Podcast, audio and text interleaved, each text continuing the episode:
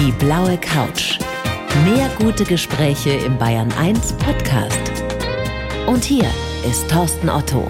Arvid Fuchs, ich freue mich sehr. Herzlich willkommen auf der blauen Couch. Ja, hallo. Herr Fuchs, ich habe einen interessanten Satz von Ihnen gelesen in der Vorbereitung, der, wie ich finde, viel aussagt über das, was Sie tun oder was Sie früher vor allem auch getan haben. Und dieser Satz lautet, bei minus 30 Grad darf man nicht weinen.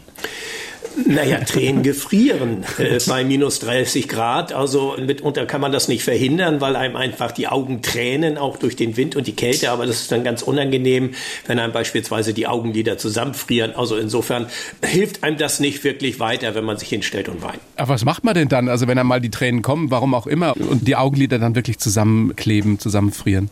Also wenn die zusammenfrieren, dann ist das wirklich eine unangenehme Geschichte. Da muss man sich eben halt so ein bisschen aus dem Wind heraus drehen, man muss irgendwie den Handschuh auf die Augenlider legen, so dass sich das wieder löst. Das ist ja keine Sache von Dauer. Und da hat man natürlich auch viel Erfahrung und da ist einfach ganz viel Handwerk im Umgang mit der Kälte dabei. Insofern äh, trifft ein sowas dann nicht so plötzlich überraschend und unvorbereitet, sondern man weiß schon, wie man sich zu verhalten hat. Wann haben Sie denn das letzte Mal minus 30 Grad erlebt? Oder kälter? Ach, ich habe es äh, das letzte Mal jetzt in Grönland erlebt und äh, das ist für arktische Verhältnisse ja nun nicht mal ein Extrembereich. Also das Kälteste, was ich in meiner Laufbahn durchlebt hatte, war in Sibirien minus 60 Grad und das ist dann wirklich brutal. Und auch während der Nordpolexpedition hatten wir Temperaturbereiche, die bis an die minus 56 Grad herangingen. Und es ist ein Riesenunterschied, ob Sie beispielsweise minus 25, minus 30 oder minus 40 Grad haben. Also Sie spüren nachher irgendwann jedes einzelne einzelne Grad, dass es nach unten geht und ihr ganzes Denken, Tun und Handeln dreht sich im Grunde genommen nur noch darum, wie bleibe ich warm, wie komme ich trotzdem voran und wie gehe ich mit der Kälte um. Wo wird es denn für jemanden wie Sie wirklich unangenehm? Bei welchen Temperaturen? Na, unangenehm, das hängt immer davon ab, wo man sich befindet. Was ich unangenehm finde, ist, wenn es eine feuchte Kälte ist. Also, und diese Kombination haben wir natürlich häufig, wenn wir gerade mit unserem Segelschiff der Dagmar Ohn in arktischen Regionen unterwegs sind, gerade so im Spätherbst, wo die Tage kürzer werden, wo es dunkel wird, wo stürmisch wird, wo aber gleichzeitig noch eine hohe Luftfeuchtigkeit gepaart mit einsetzendem Frost vorhanden ist. Das ist etwas, das geht so durch Mark und und Bein diese trockene Kälte, wie man sie mitten im Winter oder im Frühjahr dort empfindet, das ist etwas, da kann man eigentlich besser mit umgehen als mit dieser feuchten Kälte. Jetzt befinden wir uns mitten in der Pandemie. Was glauben Sie, wann werden Sie wieder mal nach Grönland reisen können? Oder beschäftigen Sie sich gerade gar nicht damit? Und wie sehr vermissen Sie es auch?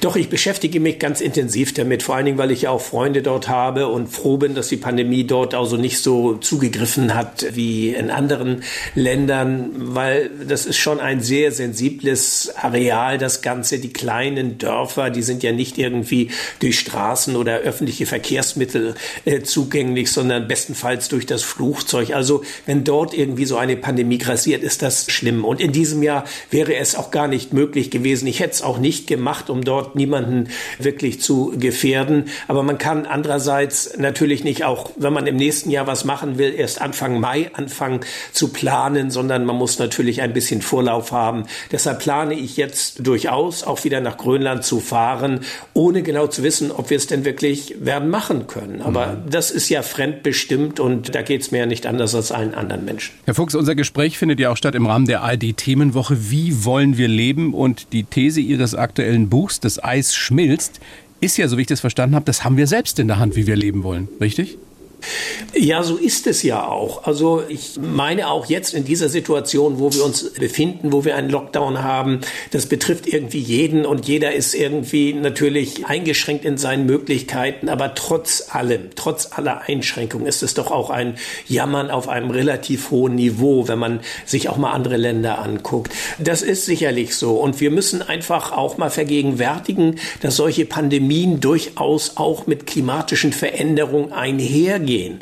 Also wir können nicht einfach alles reparieren und sagen, wir haben hier eine Pandemie hier und auf der anderen Seite haben wir den Klimawandel dort mhm. und die Erderwärmung, sondern alles hängt mit allem zusammen. Und das ist etwas, was wir, glaube ich, in unserem Bewusstsein verankern müssen. Wir müssen einfach auch gewisse Dinge lernen, mehr wertzuschätzen und nicht immer so eine Beliebigkeit in unseren Ansprüchen irgendwie an den Tag legen. Ich glaube, dieses Umdenken, und das ist ja kein materieller Entzug oder materieller Verzicht zunächst mal, sondern das ist, denke ich, eine Einstellungsfrage und da müssen wir, glaube ich, an uns arbeiten. Das könnte der positive Ausfluss dieser Pandemie eben sein.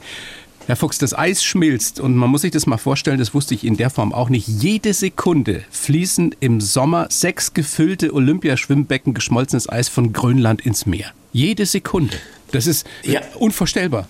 Es sind unvorstellbare Dimensionen. Und ich bin ja nun schon seit so vielen Jahren oder Jahrzehnten im arktischen Raum unterwegs und bin dadurch ja Zeuge geworden dessen, was dort passiert. Und ich bin ja kein Wissenschaftler in dem Sinne, der jetzt dort irgendwelche Forschungsreihen oder Messreihen durchgeführt hat. Aber ich bin eben zu einem sehr, sehr guten Beobachter dieser Verhältnisse geworden, weil diese Beobachtungsgabe gleichzeitig meine Lebensversicherung war. Ich musste einen aufziehenden Sturm rechtzeitig erkennen können. Ich muss dünnes von dicken und tragfähigen Eis unterscheiden können, sonst breche ich durch und erfriere oder ertrinke oder tue sonst irgendetwas. Das heißt, Veränderungen sind dann für einen guten Beobachter ganz offenkundig und am Anfang hadert man immer so ein bisschen damit, ob das so eine subjektive Wahrnehmung ist oder ob da wirklich eine Tendenz draus abzuleiten ist. Und das hat für mich so um die Jahrtausendwende dann mhm. bewirkt, dass ich mich mit Wissenschaftlern auseinandergesetzt habe und plötzlich Märkte. Also unter Wissenschaftlern ist das längst Konsens und längst bekannt,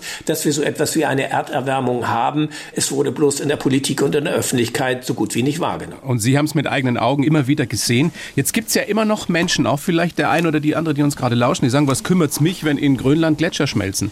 Was antworten Sie?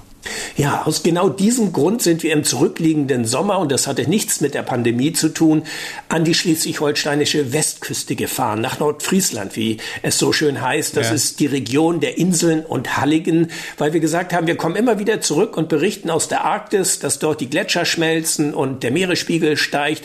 Wie erleben das die Menschen vor Ort? Und das war wirklich frappierend. Es war für uns ja mehr oder weniger eine Recherchereise zu sehen, wie man beispielsweise an der Küste den Klimadeich baut. Das ist eine Wortschöpfung, die es so vor zehn Jahren vielleicht noch gar nicht gegeben hat. Wie die Halligen, das sind diese kleinen Inselchen letztendlich, die bei Sturmflut immer überschwemmt werden, aufgewarftet werden. Die Häuser stehen auf so Erdhügeln, sogenannten Warften, aber die sind heute alle nicht mehr hoch genug und man baut dort kleine Mini-Deiche drumrum und laboriert herum. Aber der Meeresspiegel, wie Wissenschaftler sagen, wird bis zum Ende des Jahrhunderts um einen Meter steigen. Und was dann mit einer Insel wie Pellworm und anderen passieren wird, das wird dann schon sehr, sehr skeptisch und kritisch gesehen, weil wir versuchen ja nur diesen steigenden Meeresspiegel an Anstieg und der Erderwärmung etwas entgegenzusetzen, indem wir die Deiche höher bauen. Aber wir gehen nicht an die Ursachen ja. ran, zumindest nicht energisch genug. Ein Rumdoktern an den Symptomen ist das. Was mir sehr, sehr gut gefällt an Ihrem Buch, Herr Fuchs, ist, dass Sie keine Katastrophenszenarien dann nur aufzeigen, sondern Sie wollen Mut machen, Sie wollen die Menschen auch mitnehmen. Was können wir denn alle konkret tun? Was kann jeder Einzelne tun? Also das wäre zu simpel, jetzt einfach einen Ratschlag zu erteilen und zu sagen, also wir müssen dieses oder jenes tun. Ich glaube, jeder hat in seinem persönlichen Bereich Stellschrauben. Und ich ich nehme mich da ja auch gar nicht aus. Ich sage ja auch immer, ich bin Teil des Problems und auch ich muss bei mir zu Hause selbst anfangen zu überlegen, wie kann ich jetzt meine CO2-Emissionen reduzieren. Ich bin viel unterwegs, ich bin mobil und wir haben zusammen mit meiner Frau natürlich überlegt, wie wir jetzt beispielsweise unser Haus, unser Zuhause hier irgendwie energetisch sanieren können. Wir fahren weniger Autos, ich fliege nicht mehr in äh, Deutschlands, ich fahre mit der Bahn, ich fahre weniger Auto. Also jeder jeder hat da seine Möglichkeiten, aber das alleine ist eben auch nicht der Weisheit letzter Schluss. Wir müssen eben halt die Energiewende schaffen. Das sind die Hauptemittenten. Ja. Und da sind wir ja auch auf einem guten Weg. Und ich habe immer gemerkt, wenn man so Katastrophenszenarien an die Wand malt, dann machen die Menschen zu. Also sie sagen, dann hat das ja eh alles keinen Zweck. Ja. Nein, wir haben es verschlafen bisher, aber wir haben noch die Chance, diesen Turnaround zu schaffen. Wir müssen es nur jetzt auch wirklich energisch machen. Aber nochmal ganz einfach, Erder Erderwärmung bedeutet, die Meeresspiegel steigen und das bedeutet letztendlich, dass Land verloren geht. Und dass es irgendwann mal Menschen gibt, die von da, wo sie einfach nicht mehr leben können, auch wieder flüchten müssen. Ja. In letzter Konsequenz. Noch einmal, alles hängt mit allem zusammen. Also auch dieses Migrationsproblem natürlich. Was sollen Menschen denn machen, die in einem Land leben, wie etwa im Tschad, wo der Tschadsee verkrautet, verlandet, wo nur noch ein gewisser Prozentsatz der Wasserfläche überhaupt vorhanden ist, wenn deren Lebensgrundlage, und das ist der See gewesen, plötzlich verschwunden ist. Die Menschen setzen sich doch nicht einfach still hin und sterben, sondern sie fangen an zu wandern und so muss man eben dieses Migrationsproblem auch unter diesem Gesichtspunkt sehen. Und dieser zynische Begriff der Wirtschaftsflüchtlinge wird dieser Problematik nicht gerecht. Wir werden immer mehr Menschen auf der Erde. Wir sind bald an der 8 Milliarden Grenze angelangt und wir brauchen nicht weniger Lebensraum und nicht weniger landwirtschaftliche Anbauflächen, sondern wir brauchen mehr, um die Erdbevölkerung zu ernähren. Und das müssen wir ökologisch sinnvoll realisieren. Das heißt nicht einfach Regenwälder abholzen, um dort vielleicht ein paar Weideflächen zu machen, sondern wir müssen bestehende Landstriche ja, kultivieren, nutzen, aber wir dürfen eben nicht zusehen, wie sie durch die Erderwärmung eben versteppen, vertrocknen, ja. Wasser als kurzbarer Rohstoff verloren geht. Es reicht aber nicht, dass wir das begreifen, sondern wir müssen endlich wirklich konsequent handeln. Und das Interessante ist ja auch das, vielleicht etwas Positives aus dieser Pandemie. Man sieht ja, dass die Menschen in der Lage sind, schnell zu handeln, wenn sie denn das Gefühl haben, sie müssen. Ja, wenn man der Wissenschaft denn immer so schnell Glauben schenken würde, wie das bei der Pandemie der Fall ist. Also ich habe das ja recherchiert. Bereits Mitte der 60er Jahre hat der damalige US-Präsident Lyndon B. Johnson, wie er damals hieß, von seinem wissenschaftlichen Beirat eine Ausarbeitung auf den Tisch gekriegt, dass die Treibhausgasemissionen zu einer Erderwärmung voraussichtlich führen wird. Das ist vor über einem halben Jahrhundert gewesen und die Politik weiß das, die Wissenschaftler wissen das, die Wissenschaftler mahnen seit Jahrzehnten auch auf diesen UN-Klimakonferenzen, die es Jahr für Jahr gegeben hat, aber man hat das Problem verwaltet und ausgesetzt gesessen. Man hat nicht diese unmittelbare Bedrohung empfunden, wie das jetzt durch diese Pandemie, durch diese Krankheit, durch diesen Virus entstanden ist, sondern man hat gesagt, ach Gott, so schlimm wird schon nicht sein und irgendwie liebgewonnene Geflogenheiten aufgeben. Wer mag das schon gerne? Also sollen sich doch erstmal die anderen darum kümmern. Bei der Pandemie ist das ganz anders. Hier hört man auf die Wissenschaft und ich würde mir wünschen, dass man das in Sachen Erderwärmung, Klimaschutz oder Naturschutz im weitesten Sinne auch täte. Naja, einer der Klimaerwärmungsleugner, der Herr Trump, ist ja nun hoffentlich bald weg. Also da ist ja vielleicht auch Anlass zur Hoffnung. Herr Fuchs, wie wichtig ist denn die Jugend, die sind die jungen Menschen gerade bei der Bewältigung dieser Probleme? Na, ich hatte mich äh, wirklich über Jahre geärgert, dass junge Menschen so unpolitisch waren. Und es ist wirklich dieser jungen Schwedin, der Greta Thunberg, zu verdanken, dass hier irgendwie so ein Ruck durch diese Generation gegangen ist, durch ihren anfangs ja stummen Protest, den sie dort in Schweden abgehalten hat und der dann ja quasi ja wie so ein Stafettenlauf durch die Länder gegangen ist. Und wenn ich höre, wie sich junge Menschen heute ja artikulieren und Forderungen aufstellen und nicht so leicht abzubürsten sind, wie man das früher ja gerne getan hat oder auch anfänglich bei diesen Protesten. Junge Menschen wollen heute nicht mehr hören, warum etwas nicht mehr geht, sondern sie wollen Lösungsansätze haben. Und das ist das doch Entscheidende. Und das ist nicht nur das Recht der Jugend, das ist auch, finde ich, die Pflicht der Jugend, sich zu artikulieren. Es geht um ihre Zukunft, die derzeit gerade verspielt, verzockt wird. Und insofern muss man das, was junge Menschen sagen, sehr, sehr ernst ernst nehmen. Ja, wie wollen wir leben? Das ist die entscheidende Frage, die wir uns selbst beantworten können und wofür wir selbst eine Menge tun können. Herr Fuchs, sehr, sehr spannendes, sehr, sehr wichtiges Buch, Das Eis schmilzt. Ich habe jetzt für Sie einen Lebenslauf geschrieben, um Sie noch ein bisschen besser vorzustellen und kennenzulernen. Sie haben ihn, Sie sitzen ja bei sich zu Hause, glaube ich. Wo sind Sie gerade? Ja, ich bin bei mir zu Hause, ja. ja. Und ich sitze hier im Studio, deswegen kann ich den nicht rüberreichen. Den habe ich Ihnen vorhin schon äh, gemailt. Sie lesen ihn bitte vor und danach besprechen wir das ausführlichst. Bitte schön. Sehr gerne. Ich heiße Arvid Fuchs und ich bin ein Mann, der handelt und nicht klagt. Über die Jahre bin ich vom Abenteurer zum Umweltschützer und zum Chronisten wider Willen geworden. Mein Ziel, Klimaschutz und Wirtschaft neu denken und so unser Überleben sichern. Schon als Kind wollte ich Expeditionen unternehmen und habe mich weniger für die Schule interessiert. Geprägt hat mich der Satz meiner Eltern, was immer du tust, du musst es richtig machen. Und ich habe viele richtig extreme Sachen gemacht. Ich war zu Fuß am Nordpol, habe im ewigen Eis überwintert und die Antarktis auf Skiern durchquert. Gerade weil ich so viele glückliche und verrückte Momente erlebt habe, kann ich heute nicht schweigen. Das Eis der Erde schmilzt und wir Menschen müssen etwas dagegen tun. So, was sagen Sie? Können Sie so unterschreiben oder steht Quatsch drin?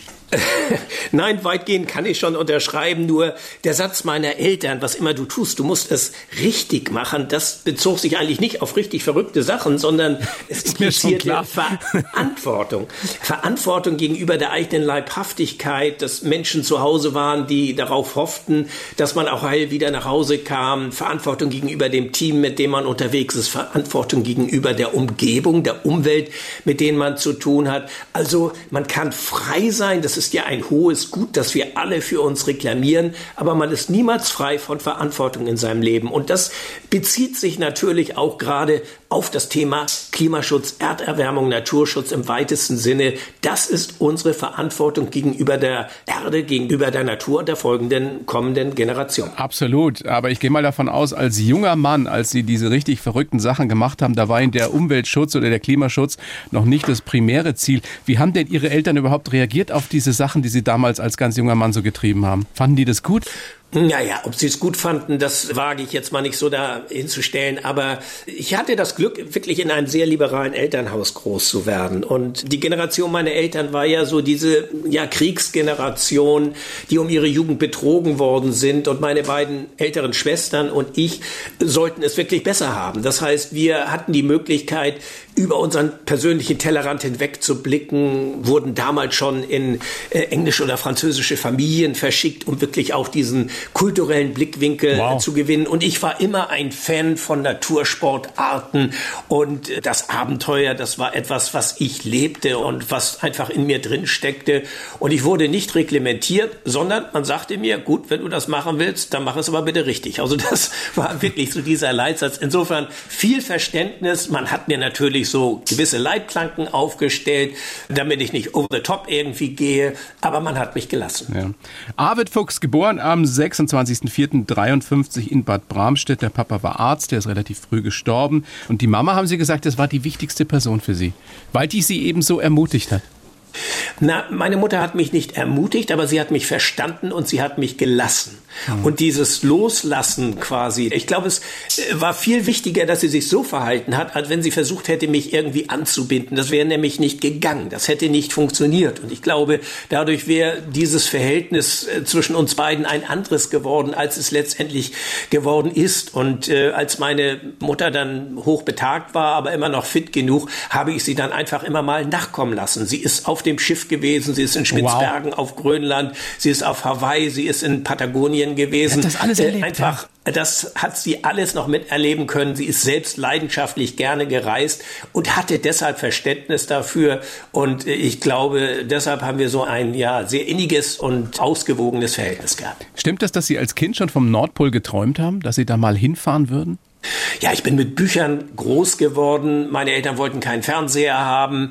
Es gab aber eine, eine umfangreiche Bibliothek und mich als, als Junge hat neben Karl May und Lederstrumpf dann eben auch so die Geschichten der Polarforscher und äh, der großen Seefahrer wie James Cook und Fernando Magellan interessiert und so unbefangen wie man als Kind ist, sagst du, Mensch, das ist ja toll, nicht? Also wenn du groß bist, machst du das genauso. Was spricht dagegen? Ja, bei den meisten und, geht's vorbei, bei Ihnen nicht, ne? Ja, das ist wohl, irgendwann habe ich so einen Punkt erreicht, wo ich mich wohl dagegen entschieden habe, erwachsen zu werden. Ich weiß es nicht.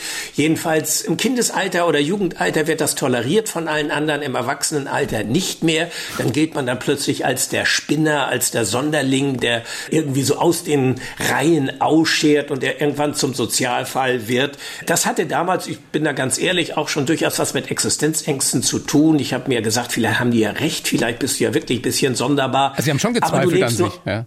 Ja, aber ich glaube, dieses Hinterfragen der eigenen Idee, das war für mich so wichtig, um mich auch selbst darin wiederzufinden und zu sagen, bei allen berechtigten Kritikpunkten und Risikopunkten, aber das ist es, was du machen willst. Du lebst nur einmal und du kannst es nur jetzt in der Jugend machen. Und solange du niemanden anderen dabei äh, benachteiligst, ist es auch völlig legitim, was du mit deinem Leben machst. Und ich glaube, diese Kritik und dieses Hinterfragen der Lebenssituation und der Lebensperspektive, die hat mir damals, auch wenn sie sie unbequem war, äh, sehr geholfen, letztendlich konsequent den Weg zu gehen. Naja, Sie hatten ja schon Anlass, sich ein bisschen Sorgen zu machen. Sie waren wohl wirklich ein saumäßiger Schüler. Also Zitat Arvid Fuchs, ich war ein saumäßiger Schüler.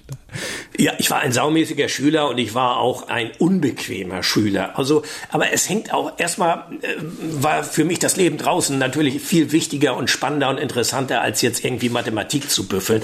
Da war ich aber nicht alleine, glaube ich. Das ging nee. einigen anderen auch so. Aber man Kommt muss auch mal sagen, vor, dass ja.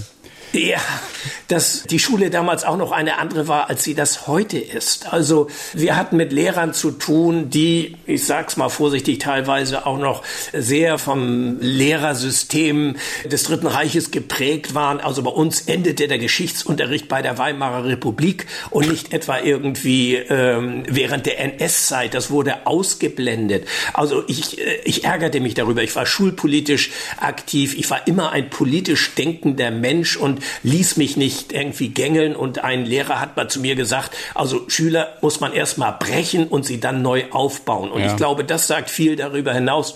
Und das war mit mir nicht zu machen. Mhm. Und deshalb war ich unbequem, aber ich war auch von Grund auf faul. Das muss ich einfach auch einräumen. Und äh, auch ein wirklich sehr unbequemer Schüler. Also ich will da nichts mit rechtfertigen, was ich alles gemacht habe. Das ist Teil meiner Biografie und dazu stehe ich auch.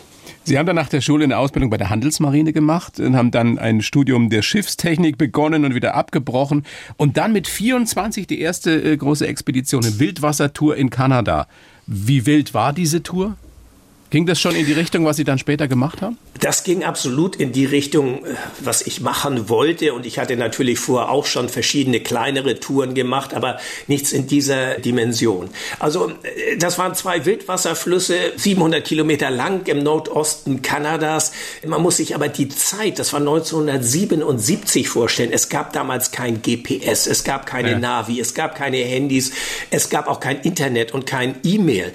Das heißt also, man musste noch im Bibliothek Bibliotheken recherchieren und es gab keine vernünftigen Landkarten und Geld hatten wir auch nicht. Wir waren zu dritt und haben uns dann von Naskapi-Indianern so selbstgebaute Kanus gebaut und sind einfach eingetaucht in diese Wildnis und sind zwei Monate komplett alleine gewesen, haben aus der Natur gelebt.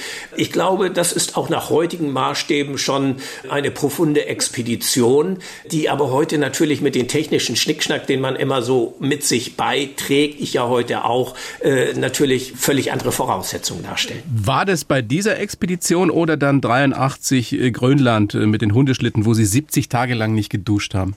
70 Tage ist mein persönlicher Rekord im Nichtduschen. Nichts, nichts, auf das ich wirklich stolz sein würde. Wie, wie riecht man da, Herr Fuchs? Ja, das ist das Erstaunliche. Man selbst, man selbst riecht sich ja nicht, na, man selbst riecht sich nicht so, aber mein Partner war dann auch dabei und wir haben uns, glaube ich, beide nicht so richtig gerochen. Das lag einfach aber auch daran, dass es ja immer kalt war. Und in der Kälte entstehen nicht so diese Bakterien, die für diese üble Geruchsbildung entstehen. Ich entsinne mich nur, wie wir wirklich nach 70 Tagen das erste Mal in einer Station unter einer Dusche standen da konnte ich meine Unterwäsche, das war ja auch nicht in der Qualität, wie man sie heute hat, abwaschen. Also ich konnte sie nicht mehr ausziehen, weil sie zerfaserte. Sie, sie verschwand quasi im Ausfluss der Dusche und damit auch der üble Geruch und äh, offenbar auch die ganzen Bakterien. Ich glaube, ganz viele, die uns gerade lauschen, haben jetzt ganz, ganz fürchterliche Bilder im Kopf.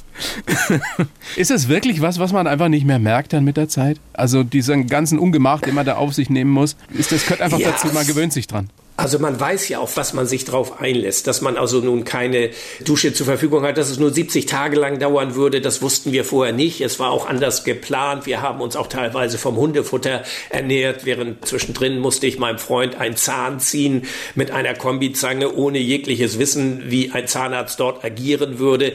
Es war ein Gebot der Stunde und da tritt dann so etwas wie Körperpflege wirklich in den Hintergrund. Wir hatten mit äh, viel elementareren Dingen zu kämpfen als uns Gedanken darüber zu machen, dass wir doch jetzt mal vielleicht gerne eine heiße Dusche zur Verfügung hätten. Was kann man denn aus diesen extremen Situationen mitnehmen ins sogenannte richtige Leben in der Zivilisation?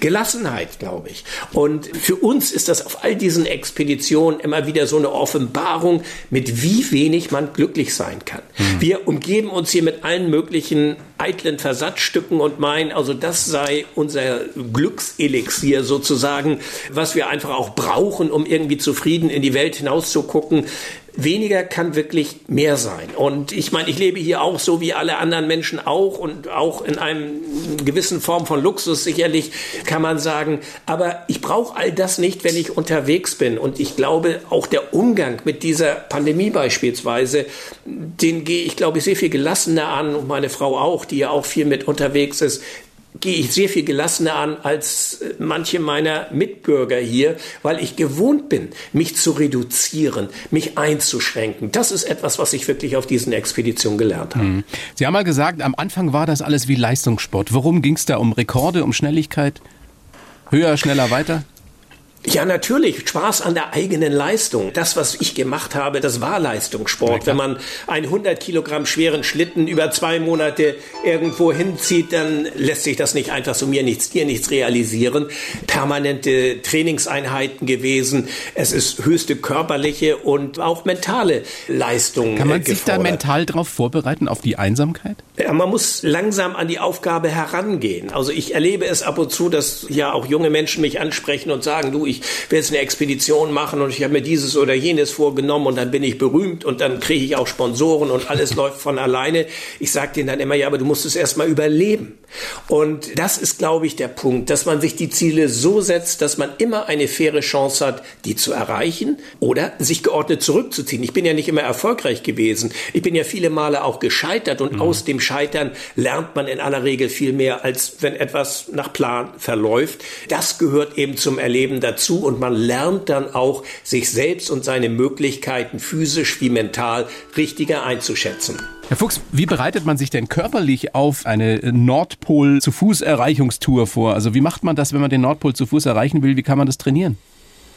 Also ich habe es damals äh, auf unterschiedliche Art und Weise trainiert. Zum Anfang äh, bin ich immer in Kühlräumen, in so Gefrierräumen von einer Großschlachterei hier im Ort gegangen. Da konnte man bis minus 37 Grad den Schockgefrierraum runterfahren. Da habe ich dann Ausrüstung getestet und mein persönliches Kälteverhalten, das war das eine. Aber das andere ist, dass man natürlich viel Ausdauersport betrieben hat. Ich habe hier durch den Wald, habe ich beispielsweise alte Autoreifen hinter mir hergezogen, um, um die Muskulatur eben entsprechend zu trainieren. Ich hatte auch einen Trainer, der mich entsprechend angewiesen hat. Ich hatte einen Ernährungsexperten. Während der Nordpol-Tour haben wir pro Kopf pro Tag 6200 Kalorien zu uns genommen. Wie bei der Tour de France, ne? Ja, und haben trotzdem 10 bis 12 Kilogramm Körpergewicht verloren. Also das muss man sich mal vorstellen. Der Stoffwechsel ändert sich, alles ändert sich, der hormonelle Haushalt ändert sich und darauf muss der Organismus natürlich entsprechend vorbereitet werden. Was ist die oder was war die größte Herausforderung jeweils? Die Kälte, die Einsamkeit oder die körperliche Anstrengung? Na, ich glaube, es ist eine Kombination aus allem. Also die Isolation, die Einsamkeit, die hat mir eigentlich immer am wenigsten ausgemacht. Also man kann allein sein, aber man braucht deshalb ja nicht einsam zu sein oder umgekehrt umgekehrt, man kann in der Großstadt leben und trotzdem einsam sein. Also das war etwas, was mich nicht so bewegt hat, aber diese unmittelbare Gefahr, beispielsweise über extrem dünnes Meereis zu gehen, wo man den Ozean unter seinen Skiern pulsieren fühlte. Und äh, man wusste also, wenn man stehen bleibt, bricht man wahrscheinlich durch. Und wie tragfähig ist dieses Eis? Also diese Anspannung und dann immer diese omnipräsente Kälte, die ja wirklich das Regiment dort fühlt, das ist eben etwas, was einen schon wirklich ja sehr beschäftigt und was einfach an die Substanz geht. Gewöhnt man sich an Lebensgefahr, Herr Fuchs? Na, vieles relativiert sich. Also ich bin ja kein Hasardeur gewesen. Also ich bin nicht dorthin gegangen, weil ich gesagt habe, ich will jetzt mal möglichst gerne gefährlich leben, sondern für mich hat quasi eine Gefahrenverlagerung stattgefunden. Also ich will das gar nicht bagatellisieren, aber bisweilen habe ich das Gefühl, wenn ich hier auf der Autobahn mal unterwegs bin, äh, lebe ich gefährlicher, als äh, wenn ich übers grönländische Inlandeis gehe. Zum einen, weil ich um die Gefahren weiß und auch weiß, was ich beherrsche und was, was ich kann.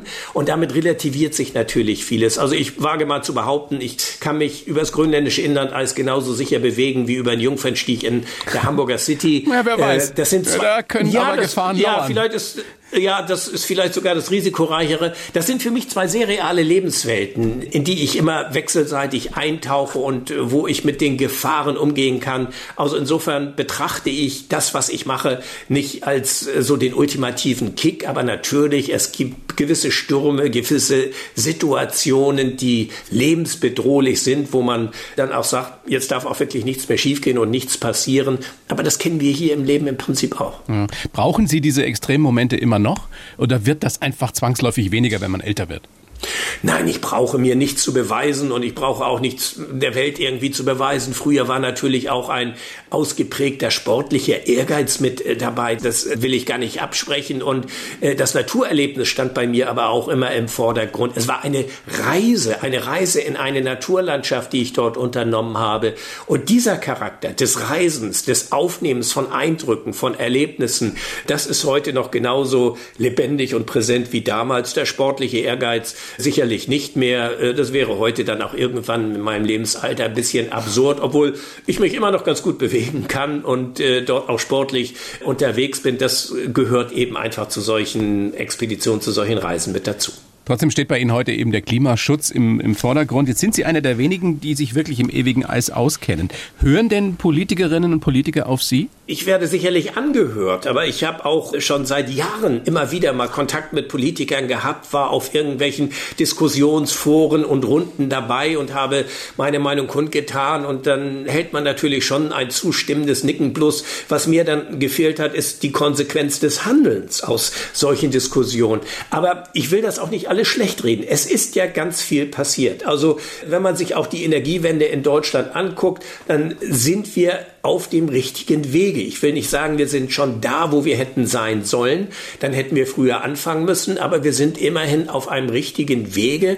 Und ich habe viele Befürchtungen gehabt, dass aufgrund dieser Pandemie nun wirklich das Thema Erderwärmung in den Hintergrund treten wird. Ist es ein bisschen natürlich, aber zum Glück nicht in dem Maße, wie ich das befürchtet habe. Und daran müssen wir weiter arbeiten. Man muss sich artikulieren. Was immer man macht, man ist ein politischer Mensch. Wenn man den Mund hält, das Schweigen von anderen genutzt da mache ich doch lieber den Mund auf und äh, sage, was mir gefällt. Ihre Worte in wessen Gehörgängen auch immer, zumindest in den Gehörgängen dieser Menschen, die dafür äh, zuständig sind und die auch die Macht haben, wirklich was zu verändern. Aber letztendlich gehören wir ja alle dazu. Jeder kann im Kleinen was verändern. Herr Fuchs, ich bedanke mich sehr für das Gespräch. Sage gerne nochmal Ihr wirklich sehr lesenswertes Buch Das Eis schmilzt, Klimaschutz und Wirtschaft neu denken und bedanke mich nochmal bei Ihnen, wünsche Ihnen alles Gute. Ich bedanke mich auch. Schöne Grüße in den Süden. Schöne Grüße in den Norden. Ciao. Servus. Ciao, Herr Fuchs. Die blaue Couch, der Bayern 1 Talk als Podcast. Natürlich auch im Radio. Montag bis Donnerstag ab 19 Uhr.